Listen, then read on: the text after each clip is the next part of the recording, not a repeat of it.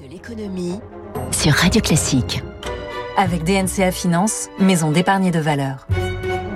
Tout ce qu'il faut savoir en économie ce matin, trois titres. Certains rayons s'allègent un peu trop, tandis que des étiquettes flambent. Nous ferons un zoom sur les réserves stratégiques de gaz françaises et puis le sujet de la dette publique dans la campagne présidentielle. Premier invité, Thierry Mallet, le PDG de Transdev, sur Radio Classique à 6h45. Radio Classique. Le thème est arrivé en trombe et comme une évidence dans la campagne présidentielle, le pouvoir d'achat grignoté par la hausse des prix, 4,5% en mars sur un an. Bonjour Eric Mauban. Bonjour François, bonjour à tous. S'ajoute à cela des achats de précaution qui vident certains rayons. Mais oui, hier, euh, Michel-Édouard Leclerc est intervenu sur BFM. Il a reconnu que certains produits seront davantage que d'autres frappés par la hausse des prix. Il prévoit notamment une augmentation assez conséquente du prix de la viande. Elle proviendra de la progression du prix des céréales qui servira à nourrir le bétail au cours des prochains mois. D'après lui, l'inflation dans l'alimentation pourrait atteindre 6% au début de l'été. Un avis que partage d'ailleurs Michel Biro, directeur chez Lidl, hier dans les colonnes du Parisien.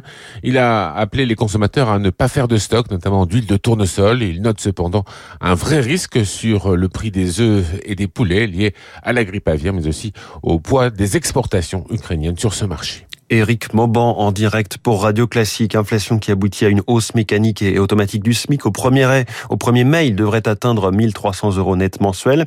Mais la question se pose pour les minima sociaux dont le calcul est différent. La prime d'activité, le RSA, l'allocation adulte handicapé viennent d'être revalorisés, mais deux fois moins que l'inflation. Décrochage donc de pouvoir d'achat pour les bénéficiaires. Il faudrait revoir le mécanisme. C'est ce que dit Yannick Lorty, économiste à l'université Gustave Eiffel, spécialiste de l'évaluation des politiques publiques le dispositif n'a pas été euh, pensé pour un contexte d'emballement, même ponctuel, de l'indice des prix. Le SMIC, lui, est réajusté euh, de façon automatique dès que l'indice des prix euh, dépasse 2%.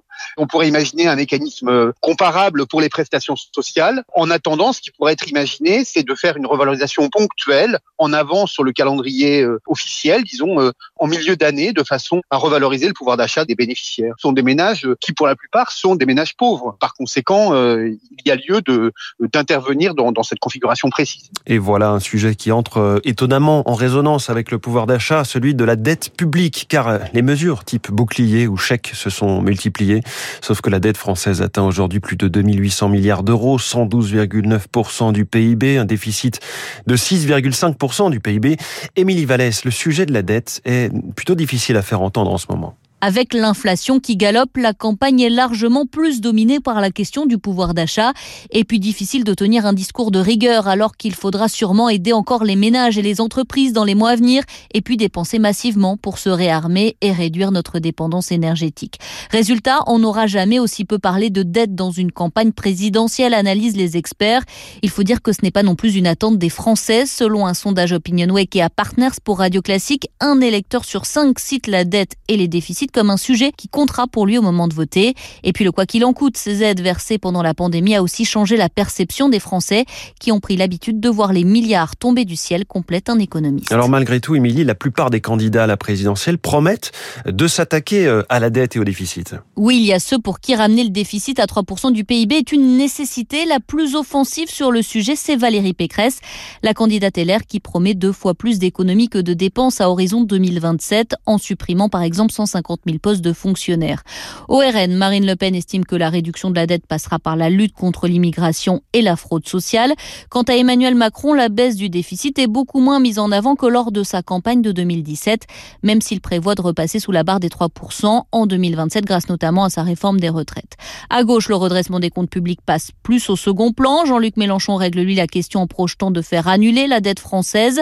Yannick Jadot promet de son côté un projet équilibré mais prévoit un endettement de 20 22 milliards d'euros pour investir dans la transition écologique. Émilie Vallès pour euh, Radio Classique. Pas de coupure euh, du gaz russe ce week-end, mais la menace sera de nouveau agitée dans moins d'un mois. Moscou donne un délai aux Européens pour le paiement en roubles qu'il exigeait théoriquement dès vendredi dernier. L'occasion de donner ce matin un coup de projecteur sur la gestion des stocks en France. Qui les pilote et comment Toutes les questions sur nos réserves de gaz avec Fouque Nguyen, chercheur en politique énergétique à l'Institut Jacques Delors. En France, on a 16 sites de stockage qui nous permettent en fait de passer l'hiver confortablement.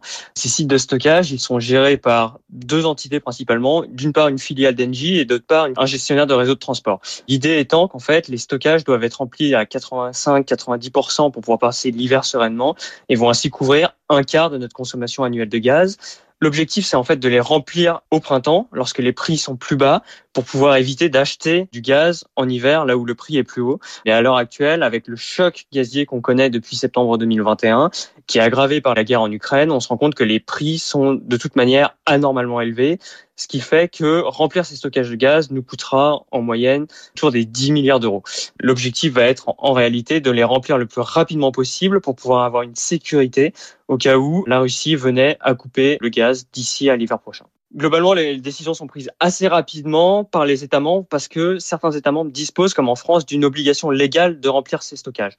Donc vous devez le faire sous peine de payer des pénalités pour la part des fournisseurs de gaz.